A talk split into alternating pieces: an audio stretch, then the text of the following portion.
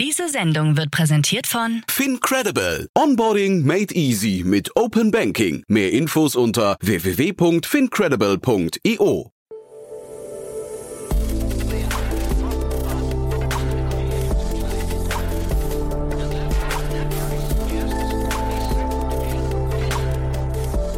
Startup Insider Daily. Herzlich willkommen zu Startup Insider Daily. Mein Name ist Jan Thomas und heute bei uns zu Gast ist Matthias Schneider, der Co-Founder und CEO von Cloud Eatery. Und da, der Name verrät schon ein bisschen, sprechen wir über den ganzen Ghost Kitchen Markt, über den Lieferdienstemarkt rund um die Gastronomie. Ein sehr spannendes Thema, das ja immer wieder so Hypephasen erfährt. Cloud Eatery spricht von sich von einem Food Plaza, einem digitalen Food Plaza. Und dort ist gerade Johannes B. Kerner eingestiegen, also prominenter Zuwachs im Cap Table was es damit auf sich hat und äh, wie auch der ganze Markt insgesamt gerade funktioniert und wie der Markt auch gerade tickt, das hört ihr jetzt gleich von Matthias Schneider, dem Co-Founder und CEO von Cloud Eatery. Werbung. Hi, hier ist Nina, Content Managerin bei Startup Insider. Suchst du deine nächste große berufliche Herausforderung? Dann melde dich bei uns. Wir suchen aktiv nach neuen Teammitgliedern, die Startup Insider zum führenden Informationsmedium der deutschsprachigen Startup-Szene machen wollen. Aktuell suchen wir Sales Manager, Customer Success Manager, Finanzmanager sowie Werkstudenten in den Bereichen Sales, Product und Content. Aber auch wenn keine passende Stelle dabei ist, melde dich trotzdem bei uns. Wir suchen immer nach leidenschaftlichen Menschen, die mit Startup Insider Großes bewegen wollen. Also, um mehr zu erfahren und dich zu bewerben, geh jetzt ganz einfach auf startupinsider.de/slash insider. Startup Insider Daily. Interview. Ja, ich freue mich ganz besonders. Wir gehen nach Frankfurt und bei uns ist Matthias Schneider, Co-Founder und CEO von Cloud Eatery. Hallo Matthias. Hi Jan, servus, grüß dich. Ja, ich freue mich sehr, Matthias, oder wirklich ganz besonders, weil, muss man transparenzhalber sagen, äh, wir beide kennen uns wirklich schon sehr, sehr lange und ich hatte auch das Vergnügen, sag mal, Cloud Eatery, die Entwicklung so ein bisschen mitzuverfolgen, durfte auch ab und zu meinen Businessplan reingucken und freue mich umso mehr, dass wir jetzt gerade vor dem Hintergrund einer Finanzierungsrunde sprechen. Glückwunsch. Ja, vielen Dank. Danke, Jan. Ja, freut mich auch und ähm, ich gebe das mal weiter. Auch Glückwunsch zu dem, was du da machst. Ja, ist sehr beeindruckend und Wahnsinn, was du da an Wissen und Kontakten aufbaust.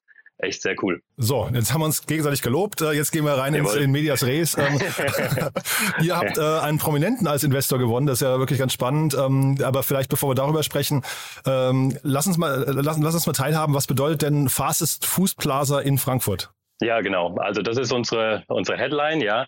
Ähm, Cloud Eatery ist ein Betriebssystem für auf Delivery ausgerichtete Cloud Kitchens. Ja, wir haben so ein eigenes Portfolio an Restaurantmarken, das wir selbst entwickelt haben aus unterschiedlichen kulinarischen Richtungen. Und das, was wir machen, ähm, wir gehen in die verschiedenen Städte und in den Städten, wie jetzt Frankfurt, jetzt gerade in Berlin, in Zukunft in München und Köln, ähm, suchen wir uns Joint Venture Partner, sind dann erfahrene Gastronomen, die die Läden mit uns gemeinsam operieren und betreiben oder die Küchen betreiben. Und ähm, ja, und dann suchen wir uns jeweils die passenden Restaurant-Brands aus, die in dem jeweiligen Markt gut funktionieren werden. Hm. Also wenn du sagst Küchen betreiben, das heißt im, im Kern steht die Küche und die Brand, verstehe ich richtig? Genauso ist es. Genauso ist es. Ja. Was sind das für Marken, äh, für Brands? Also für uns ist es so, die Küchen selbst, die richten wir ein nach einem ganz klaren Prinzip. Ähm, das heißt, es gibt funktionale Kochstationen. Da ist zum Beispiel eine frische Station, wo Salate und, und Wraps, Burritos und so gemacht werden. Dann gibt es eine Frittierstation, es gibt eine Bratstation und so weiter. Und die, das ist das Fixum, das ist die Konstante. Und die Brands, die wir da reingeben, die werden über das hinweggelegt. Das heißt, an der Salatstation wird sowohl zum Beispiel für ein italienisches Konzept der Salat gemacht, als auch für Noco Noco zum Beispiel unser Fresh and Health Konzept. Ähm, das heißt, wir, wir können jederzeit, auch in kürzester Zeit, mal eine neue Brand einfach drüberlegen und betreiben und sind somit sehr, sehr flexibel und können auch sehr, sehr viel testen an bestimmten Märkten, auch bestimmte Trendprodukte und so weiter. Mhm. Food Plaza vielleicht nochmal kurz ähm, zur Einordnung. Das ist das, was man eigentlich in äh, Einkaufszentren findet, ne? Diese, oder ich weiß auch in, in Freizeitparks und sowas wahrscheinlich, ne? wo man halt eben eine riesen Auswahl an verschiedenen äh, Stationen hat, richtig? Genau. Ja? Genau. Food Plaza ist ein Begriff, man könnte sagen Food Court oder Food Hall. In Berlin sagen wir jetzt, nennen wir das jetzt Food Hall, weil das wirklich, weil das sind wir auf 700 Quadratmetern. Ähm, und äh, das ist, ist für uns eigentlich eine virtuelle Food Hall und die Idee dahinter, im Moment ist es so, wenn du ähm, Lieferessen bestellst, dann hast du immer diesen Zwist. Angenommen, bist mittags mit deinen Kollegen, sitzt du da und willst bestellen. Entweder müsst ihr fünf verschiedene Bestellungen auslösen, weil jeder was anderes möchte. Ja? Oder ähm, man muss irgendwie einen Kompromiss finden und irgendjemand muss dann vegan essen, obwohl er das vielleicht gar nicht will. Bei uns kannst du das kombinieren. Wir haben dann, wir haben die, die, die Restaurantmarken sowohl mit den eigenen also selbstständig auf den Plattformen, auf den Lieferplattformen. Aber wir haben auch den sogenannten Cloud Eatery Food Court und da kannst du halt bestellen aus allen Restaurants und das mischen.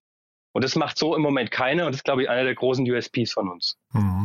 Jetzt trotzdem 700 Quadratmeter in Berlin, das klingt jetzt nicht gerade klein. Ne? Und jetzt äh, äh, verschiedene Brands aufzubauen, klingt, ja. klingt auch nicht gerade klein. Kann man mit so einem Modell ja. Geld verdienen? Ja, das will ich doch hoffen. Ja. Also okay. die, die, die, die, Größe ist, die Größe ist erstmal so. Also wir sind da auch, auch flexibel. Wir haben eine Strategie, weil ich, wenn ich jetzt hingehe und baue, also das muss man sich mal vorstellen, wenn ich jetzt so eine Catering-Küche baue, wie zum Beispiel eine Betriebskantine hätte, dann investiere ich zwei bis drei Millionen Euro. Ja, also die muss ich erstmal zurückverdienen. Das, was wir machen, ist, wir suchen im Moment gezielt nach leerstehenden Restaurants oder Kantinen oder Produktionsflächen und nehmen das dann forgiven, was wir, was wir dann bekommen, passen das so ein bisschen an. Und wir haben dann auch meistens noch irgendwelche Gastflächen dabei. Ja, und diese Gastflächen, die sind für uns so ein bisschen der Beifang, weil wir sagen, okay, wir nutzen das, wenn da vielleicht ähm, Menschen in der, in der Umgebung arbeiten, dass die auch zu uns kommen können und können dann in dem sogenannten Pickup, können die das, äh, können die das Essen nehmen und können es auch vor Ort essen ohne dass wir jetzt Kellner beschäftigen oder irgendwie so ein klassisches Restaurant-Flow ähm, dort, dort etablieren. Ja, und damit, damit äh, ist schon, also haben wir schon ähm, die Möglichkeit, an so einem Standort 700 bis 1000 Essen am Tag zu verkaufen. Und damit sollte man auch Geld verdienen können. Heißt aber auch, wenn ich dir gerade richtig zuhöre, ihr seid eigentlich so ein bisschen Konjunkturnutznießer. Ne? Also das heißt, das spielt euch in die Karten. Dass, also ich glaube, der Restaurantmarkt an sich, jetzt Corona gebeutelt, jetzt auch irgendwie, weiß nicht, durch die äh, Inflation noch, ähm, ist wahrscheinlich nicht der einfachste insgesamt. Da gibt es wahrscheinlich viel Leerstand auch oder viele, viele, die sich zurückziehen aus dem Markt, ne? Ja, ja, absolut. Also auf der einen Seite haben wir natürlich auch zu leiden, weil wir haben auch äh, Herausforderungen, Personal zu finden in den, in den äh, und wir haben, wir haben natürlich sind voll konfrontiert mit den Preisentwicklungen und so weiter, so das Negative. Auf der anderen Seite sind tatsächlich im Moment gerade auch im Bereich der Betriebskantinen gibt es einfach sehr, sehr viele äh, leerstehende Objekte, die nicht mehr rentabel zu betreiben sind. Mhm. Und für uns mit diesem Delivery-Konzept und mit dem Delivery-Ansatz können wir die übernehmen und können da schon profitieren von der Entwicklung. Hm. Lass mal über den Delivery-Markt sprechen, weil das ist ja wirklich ganz spannend. Ähm, man sieht ja zumindest, mhm. wenn man von hm. draußen mhm. drauf guckt, sieht man da ein unglaubliches Hauen und Stechen, äh, Übernahmen, ähm, jetzt mal beginnt bei Getir und Gorillas, ähm, aber auch äh, Volt wurde ja. übernommen und so weiter und so fort.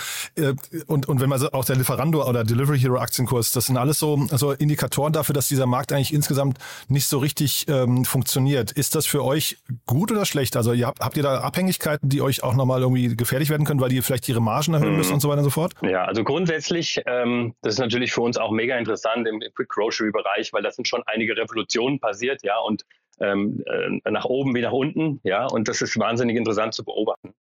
Ähm, aber ich glaube, wir haben einen generellen Trend. Wenn man nochmal wirklich von der absoluten Vogelperspektive schaut, dann gibt es acht Milliarden Menschen auf der Welt, die essen dreimal am Tag, das heißt 24 Milliarden Mahlzeiten. Das ist ein absolut fester, berechenbarer Markt. Das ist schon mal ein Vorteil, den haben viele andere Branchen nicht. Ähm, so, und dann gibt es die in den urbanen Zentren, in den Städten, die Tendenz, ähm, dass, äh, dass die Bestellungen, ähm, dass immer mehr bestellt wird dass die Leute einfach bestellen und immer weniger zu Hause kochen. Ja, das heißt, wir arbeiten nicht zulasten von Restaurants als Cloud Kitchen, sondern eher da, wir profitieren davon, dass die Menschen immer weniger Lust haben, selbst zu kochen und immer mehr bestellen. So, das ist ein wahnsinnig großer und, und riesen Megatrend, der anhält das, was wir bei Gorillas und Co. gesehen haben, ist einfach eine sehr smarte Idee, die in sehr kurzer Zeit Einzug gehalten hat, zu einer wahnsinnigen Überbewertung geführt hat und, und Über Explosion und die sich jetzt konsolidiert.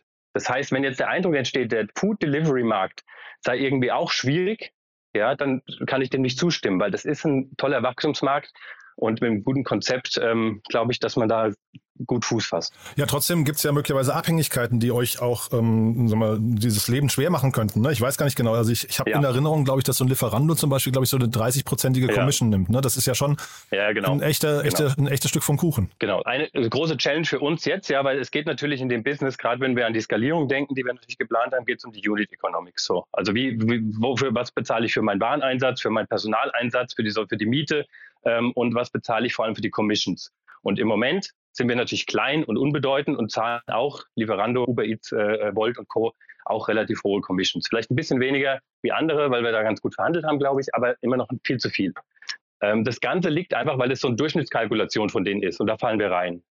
Aber mit dem, was wir tun, auch mit der Technologie, die wir äh, die hinten dran entwickeln mit unserer Tech-Plattform, werden wir mittel- bis langfristig in der Lage sein, einfach die gesamten Unit Economics und auch die Präzision unserer Produktion so zu verbessern, dass die Lieferplattformen megamäßig profitieren. weil, die, weil, weil dieses Bild von wartenden Uber-Fahrern irgendwie vor dem Laden, das wird es nicht geben bei uns, sondern bei uns kommen die präzise, Minuten genau, holen das Essen ab und gehen wieder. Das heißt, die Plattformen profitieren eigentlich von dem, was wir tun, äh, mittel- bis langfristig extrem. Und natürlich werden wir dann auch die Hand heben und sagen, pass mal auf, jetzt wollen wir aber auch ein bisschen was von diesem Effekt abhaben und wollen einfach niedrige Commissions zahlen. Mhm. Okay, das ist, verstehe ich. Das ist wahrscheinlich die größte Herausforderung tatsächlich für, für Uber Eats und, und Lieferando und so weiter, die, die Fahrer richtig auszunutzen oder auszulassen. Ne? Auszunutzen ja, ist das falsche Wort, auszulasten. Ähm, aber, ja. aber heißt wahrscheinlich, ja genau, ähm, ja. Freundschaftsversprecher, ja, aber äh, trotzdem ähm, heißt es ja wahrscheinlich auch für den, für den Endnutzer ist es ja wahrscheinlich spannend, wenn er dadurch wahrscheinlich, vermute ich mal, bessere oder präzisere Lieferzeiten genannt bekommt, oder? Ja, absolut. Absolut. Also im Moment, wenn man überlegt, es gibt ja immer, man trifft ja Leute, die, die sagen, ich bestelle nie Essen. Ja, und das dann, wenn man dann äh, beim zweiten Mal fragt, warum nicht, dann sagen die entweder, ja, die Verpackungen sind doof oder die Qualität ist doof. Aber auch sehr oft ist so ein Argument, es dauert zu lang. Ja, also wenn ich jetzt bestelle und ich habe jetzt Hunger, dann möchte ich eigentlich in 10, 15 Minuten irgendwie mein Essen haben, dann ist alles gut, so wie im Restaurant auch. Mhm. Und wenn das mal funktioniert, dass ich jede Qualität ja, in 15 Minuten geliefert bekommen kann, dann, dann kann man sich vorstellen, wie groß dieser Markt ist. Und dann ist die, diese User Experience einfach nochmal viel, viel größer. Das hängt, klingt aber jetzt auch alles sehr prozessgetrieben, so nach Operational Excellence. Ne? Wie weit seid ihr davon weg? ja, also das ist unsere, sagen wir mal so, wenn du, wenn du jetzt fragen willst, was ist eure Hauptchallenge, dann ist das jetzt so. Wir haben jetzt eine kleine Finanzierungsrunde gemacht, ja, wir haben ein bisschen ähm, eigenes Geld reingelegt, ja, und wir haben, also im Moment ist mein, oder Remo ist, ich habe auch noch einen Co-Founder, der Remo Gianfrancesco, ja, können wir gleich nochmal auch ein bisschen erzählen. Und, ähm, unser Ziel ist es, ähm, so schnell wie möglich vier bis fünf Cloud-Eateries zu machen, uns auf so ein Umsatzlevel von 10 Millionen einzupendeln und möglichst im Frühjahr, möglichst schnell das Ganze profitabel zu machen. Und das können wir schaffen mit dem, mit dem System, was wir jetzt gemacht haben. So. Aber was wir als Challenge haben, ist diese ganzen Prozesse, für die wir einfach Volumen brauchen. Nämlich da geht es um Daten. Also wir müssen ja, wir müssen ja unheimlich viel wissen über unsere Kunden, über die Bestellgewohnheiten, über die Saisonalität und, und, und, und, und so weiter, dass wir das präzise prognostizieren können.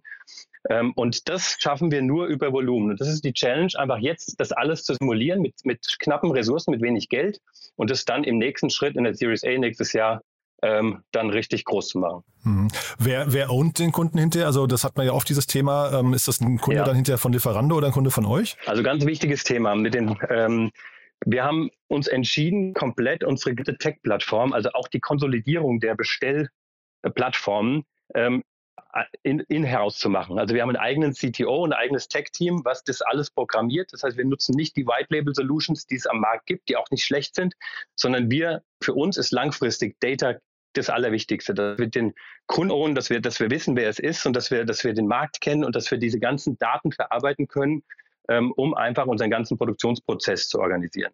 Ja, und, und je mehr Ownership wir haben können am Kunden, desto, desto besser ist es und das werden wir natürlich versuchen. Hm. Und vielleicht nochmal aus Kundensicht, was, was würdest du sagen, was, also wir haben jetzt über die äh, Lieferverlässlichkeit oder Geschwindigkeit ja. gesprochen, was ist noch wichtig für den Kunden? Du hast vorhin auch äh, erwähnt, dass er eben bei ja. euch, ähm, also ein Büro, ein Team kann mehrere Marken auf einmal bestellen. Sind das schon die beiden wichtigsten Punkte? Naja, es ist, also überleg dir mal, jetzt, ich, ich bin jetzt gerade wieder in, ich komme selbst aus Frankfurt, ähm, bin jetzt wieder in Berlin und Berlin ist ein sehr fortschrittlicher Liefermarkt. Ja, also so die Berliner Zuhörer wahrscheinlich äh, schon eine überdurchschnittlich hohe Customer Experience bei, bei Delivery empfinden, weil die Auswahl groß ist. Aber in vielen Städten ähm, ist, ist, es, ist es noch nicht so. Also ähm, für mich ist es, wenn ich überlege, ich gehe in ein gutes Restaurant, da habe ich einen Wirt, da habe ich, äh, da riecht's gut, da ist gute Musik, da ist es, sind, hängen schöne Bilder an der Wand, die Stühle sind bequem, das sind alles so Dinge, die haben nichts mit Essen zu tun, aber die entscheiden, warum gehe ich da hin. Ja, das Essen ist einfach die Pflicht und das andere ist die Kür. Im Delivery gibt es noch sehr viele, die schmeißen das Essen in irgendwelche Styroporverpackungen, äh, Pappverpackungen, liefern es aus ähm, und ich bekomme einfach etwas an, was sich fundamental unterscheidet vom Restaurant. Und wir versuchen dieses, dieses Customer Experience ganzheitlich zu sehen. Das heißt, du bekommst schon, also diese Marken, die ganze Tüten, wir nehmen nicht die Lieferando-Tüten, sondern wir haben eigene, die, die irgendwie cool aussehen. Jeder, der bei uns bestellt, kriegt ein kleines Päckchen Popcorn bei jeder Bestellung kostenlos dazu, was wir selbst machen mit, mit irgendwie orientalischen Gewürzen. Ähm, wir haben einen kleinen Zettel mit einer Begrüßung von, von der Helena bei uns aus dem Marketing-Team, ja, die, die sagt, hey, hoffentlich schmeckt's und wenn nicht, dann meldest du dich. Also das ganze diese Freude, die du eigentlich haben sollst, wenn du das Essen aufmachst, dass du nicht sagst, ich will nur, nur satt werden, sondern ich will irgendwie, ich will so ein Lächeln kriegen, ja, und ich will so einen kleinen Love-Factor haben. Das versuchen wir zu realisieren und das ist durchaus auch sehr, sehr wichtig aus der Marketing. Macht es natürlich jetzt noch mal komplexer. Ne? Gibt es denn eigentlich, ähm, gibt's denn eigentlich ähm, Modelle, ähm, sag mal, ich weiß nicht, Wettbewerber und, und Vorbilder, gibt's die, die so ähnlich aufgestellt sind? Ja, also ich sage mal so, ein, eines der Role Models äh, sind für mich, äh, ist für mich Kitobi aus, aus Middle East. Ähm, die kenne ich noch aus meiner Zeit. Ich habe ja das, was wir jetzt mit Cloud E3 machen, hatte ich ja ähm, seinerzeit mal als äh, Mitarbeiter von Delivery Hero gemacht. Ähm, als die sich dann aus dem Markt zurückzogen, da ist also überhaupt die Idee für Cloud Eatery dann hier für Deutschland entstanden. Ähm, und damals ähm, bin ich nach Middle East geflogen, weil wir uns da verschiedene Firmen angeschaut haben, auch überlegt haben, die eine oder andere Beteiligung einzugehen. Und da habe ich mir Kitobi angeschaut. Die sind heute das erste Unicorn in unserem Space, also das erste Cloud Kitchen Unicorn. Und die haben das, finde ich, ganz gut gemacht. Die haben aber ursprünglich versucht, nicht eigene Marken zu entwickeln, sondern lokale Marken zu nehmen und hatten dadurch, kann man sich vorstellen, irgendwie so 1000 Quadratmeter Lagerflächen, ja, oder, oder einfach 5000 verschiedene Artikel auf Lager, um diese ganzen Brands überhaupt darstellen zu können, weil jede Brand völlig andere Zutaten braucht. Ja, und das ist das. Und mittlerweile haben die diese ganzen Brands, weil sie, weil sie jetzt als Unicorn natürlich Kohle haben, haben die das alles gekauft und, und streamlinen das. Und das versuchen wir eigentlich von Beginn an zu machen. Mhm. Aber Kitobi macht da schon einen sehr, sehr guten Job und ist für uns schon so Leuchtturm. Mhm. Und ich habe es ja vorhin gesagt, ihr habt jetzt ähm, quasi einen prominenten Gesellschafter, oder ich sag mal prominent, ne? ich äh, vermute das richtig, ähm, äh, äh, ja. Fernsehstar Johannes B. Kerner, ne? ist richtig? Genau. Er ist bei euch eingestiegen. Genau. Äh, wie kam es dazu? Äh, den ja. habe ich jetzt mit dem, mit dem ganzen Gastrobereich nicht so assoziiert. Also wir, ich hatte mit dem Johannes schon mal vor einigen Jahren Kontakt, ähm, so von daher kannten wir uns und äh, wir haben mitbekommen, dass der, der hatte irgendwie ein, äh, ein Restaurant in Berlin ähm, unterstützt, ähm, irgendwie aus dem privaten Umfeld. Und ähm, das haben wir mitbekommen, dass, dass sie das irgendwie, dass sie sich da zurückziehen wollen. Und diese Fläche, die war für uns sehr gut geeignet. Und so sind wir ins Gespräch gekommen und, und haben eigentlich diese Fläche von ihm übernommen in der Spandauer Straße 2, wo wir jetzt in Berlin gerade am Eröffnen sind. Und ähm, naja, da haben wir halt in den Verhandlungen über diesen Mietvertrag, haben wir so ein bisschen erzählt und haben uns ein bisschen näher kennengelernt, haben von unserer Vision erzählt. Und irgendwie hat ihm das scheinbar gefallen und äh, hat er gesagt, okay, da wäre ich gern so ein bisschen als Investor und Angel mit dabei und würde euch gerne ein bisschen helfen. Mhm. Also eigentlich das gleiche Modell, was du vorhin skizziert hast, dass man quasi auch da scheinbar eine Gastronomie gefunden hat, die, ja, du hast gesagt, sich zurückzieht genau. oder ja, also das genau. ist schon genau. quasi das äh, genau. Blaupause dafür, ja? Also wir schauen uns im Moment ständig irgendwelche bestehenden Gastroflächen an, die uns natürlich jetzt immer mehr auch ange angeboten werden oder Küchen. Ähm, und äh, manchmal passieren so Sachen, dass wir Sachen finden, die überhaupt nicht passen. Aber in dem Fall äh, ist sehr hochwertig eingerichtet mit, mit ähnlicher Infrastruktur, wie wir sie brauchen. Und von daher war das für uns ein leichtes zu sagen, jawohl, also die würden wir gerne da in den Mietvertrag einsteigen und da eine Cloud Eatery Food Hall draus machen. Mhm. Du hast von, vorhin von den, wir, dem zur Verfügung stehenden Kapital gesprochen. Ähm, ist das Ganze hinterher ein Fremdkapitalthema oder müsst ihr jetzt quasi, ähm, du hast die Series A schon angerissen, äh, ist das quasi mhm. jetzt, ähm, äh, bleibt das ein Eigenkapitalspiel und ihr müsst jetzt relativ schnell eine Series A abschließen? Weil es klingt sehr kapitalintensiv, ne? Ja. Nee, es ist gar nicht so kapitalintensiv. Also dadurch, dass wir die, diese Küchen eben nicht selbst bauen, sondern nur adaptieren, das heißt, wir kaufen vielleicht hier und da einen Kombidämpfer oder irgendein Kochgerät noch mit dazu. Ähm, aber an sich ähm, fokussieren wir uns im Moment mit unserem Investment hauptsächlich auf, die, auf den Markenaufbau und auf die äh, Tech-Plattform. Ähm, im, im Rest, also im Küchenbereich investieren wir gerade gar nicht so viel, weil wir einfach diese Chance haben, sehr, sehr günstig Küchen zu übernehmen. Mhm. Und von daher ist deine, um deine Frage zu beantworten, also wir sind, wir haben jetzt eine kleine Series A, äh, eine kleine ähm, Proceed oder wie auch immer man das nennen mag, ja, Runde gemacht, haben ein bisschen ähm, Eigenkapital reingeholt. Ähm, äh, und wir planen jetzt eben die Series A für nächstes Jahr. Aber das Ganze eben, und das ist das Schöne, ich sag mal, im Moment sind wir noch nicht Break-Even, aber wir haben die Perspektive, das im, im Q1, spätestens Q2 zu werden äh, nächstes Jahr. Und ähm, wir haben die Perspektive, das nicht machen zu müssen. Das ist uns eigentlich auch hier in der jetzigen Zeit ganz wichtig, weil tatsächlich ist es nicht so einfach mit, mit diesem ähm, Überbegriff Gastronomie jetzt Capital zu raisen, ja, in diesem Markt. Ah, ist das so? Das ist tatsächlich das Marktumfeld, das merkt ihr auch, ja, weil also wir, das sprechen wir hier immer an, dass es in bestimmten Branchen schwierig ist. Gastro ist eine mhm. Branche, wo es wahrscheinlich nicht ganz. Ich hätte jetzt gesagt, der Lieferdienst an sich, so die Quick-Commerce-Anbieter hätten es schwierig. Aber ähm, ihr merkt das auch, ja? Ja, ja, das also ich glaube, Gastronomie ist traditionell so eine, so eine immer so, eine, so, eine, so ein Bereich mit viel Grauwirtschaft, ja, mit, mit ähm, die, die sehr schwer kalkulierbar, sehr schwer nachvollziehbar sind, ja, wo, wo Risiken sind, wo einfach so ein, so ein institutioneller Investor eigentlich keinen Einfluss drauf hat. Ähm, und ich glaube, das fällt solchen ähm, Investoren leichter in, in reines Tech-Unternehmen zu investieren, ähm, als jetzt in Gastronomie. Und deshalb traditionell finanziert sich die Gastronomie eigentlich eher über Brauereideals oder sowas, ja, mhm. als über Risikokapital. Wobei ihr ja so ein Tech-Layer auch mitbringt. Ne? Aber jetzt höre ich raus, dass. Ja, Oh, ja, ja. hm? Ja, ja, wir sind, also wir sind, ich versuche das zu betonen, natürlich auch im Hinblick auf, auf die Finanzierung, die, die wir irgendwann mal wollen. Also wir sind ein reines Tech-Unternehmen, ja, und ein reines Marketing-Brand-Unternehmen. Das ist das, was wir machen mit unserer Holding. Und der Betrieb der einzelnen Standorte, das sind eigene Standortgesellschaften, das machen die Joint Venture-Partner, das haben wir ganz bewusst ausge, ausgesourced, weil wir sagen, damit, wenn wir uns damit aufhalten, dann gehen wir unter im, im Sumpf. Mhm. Ja, sondern da brauchen wir Profis vor Ort, die das machen. Mhm. Das heißt aber, ich höre richtig raus, bei euch da dürfen sich jetzt zum einen Investoren melden, die mit euch mal ins Gespräch kommen möchten, vielleicht für eine Folgefinanzierung oder eben auch Menschen, die vielleicht sagen, ich habe keine Lust mehr auf mein Restaurant. Ähm, mir steht das Wasser bis zum Hals oder keine Ahnung, ich habe die Lust verloren oder ich habe keinen Nachfolger und wahrscheinlich auch Mitarbeiter, ne? Ja, genau. Ja, Mitarbeiter sowieso, das ist, das ist klar, ja. Die, die, die, äh, das ist ein, das ist ein ständiger Prozess. Ich habe jetzt, ich bin jetzt, glaube ich, bin ja auch nicht mehr der, auch nicht mehr wirklich Junggründer, ja. Ähm, Ich habe, glaube ich, in meiner Geschichte ähm, als als Gastronomie oder Foodservice-Spezialist ähm, nie äh, eine Situation gehabt, wo ich gesagt habe, ich bin voll besetzt und habe genug Personal. Das gab es in, in 30 Jahren nicht oder so. Ne? Aber ähm, nee, es darf sich jeder, also Investoren dürfen sich gerne melden, das kann, kann man gar nicht früh genug ähm, mit anfangen. Das macht, wie gesagt, das macht der Remo bei uns, der macht das ganze Investors Relation und, und Fundraising, während ich mich so ein bisschen mehr auf Marketing und, und Operation äh, fokussiere. Ähm, bei mir dürfen sich gerne ähm, Joint Venture Interessierte melden. Ähm, dazu gibt es vielleicht zu sagen, ähm, also uns ist wichtig, dass das Leute sind, die wirklich Fronterfahrung haben, die, die wissen, wie ich so einen Laden manage mit Personal, mit Ware, mit Hygiene und all diese Dinge, ja. Ähm, das, darum geht's. Die sollten ein bisschen Eigenkapital mitbringen, weil wir haben so eine Einstiegsgebühr, wo die also dann sich sozusagen auch in das System mit reinkaufen. Ähm, das ist wichtig. Und dann freuen wir uns sehr über viele Kontakte in dem Bereich und übrigens auch, wenn jemand eine Kantine hat und sagt, shit, eigentlich cooles Liefergebiet drumherum, aber ich, ich, die steht leer und, und meine Mitarbeiter haben nicht genug zu essen oder ist nicht gut versorgt. Auch das würde mich freuen, wenn da der eine oder andere sich meldet. Super. Matthias, dann hat mir das großen Spaß gemacht. Haben wir irgendwas Wichtiges vergessen? Boah, wir haben viel besprochen, oder? Ja, glaube ich auch. Cool. Ja. Du, dann Ja. ganz lieben Dank nochmal, dass du da warst. Äh, Glückwunsch nochmal. Wie gesagt, freut mich wirklich sehr. Und dann würde ich sagen, bis zum nächsten Mal. Wir bleiben dran, ne? Genau, machen wir. Super, danke dir, Jan. Bis dann. Ciao. Ciao, ciao. Werbung.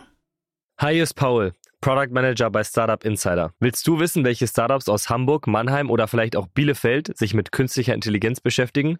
Oder wie zum Beispiel das Portfolio von Earlybird oder HV Capital aussieht?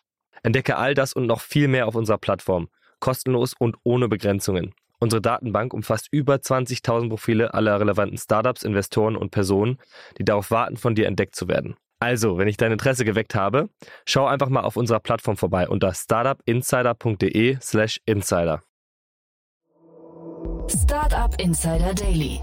Der tägliche Nachrichtenpodcast der deutschen Startup-Szene.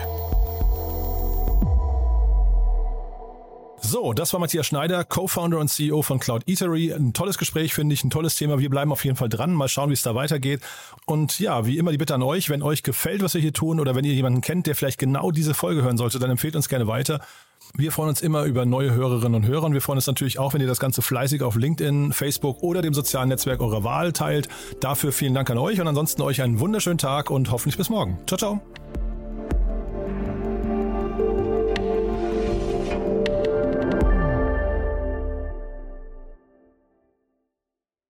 Diese Sendung wurde präsentiert von Fincredible. Onboarding made easy mit Open Banking. Mehr Infos unter www.fincredible.io.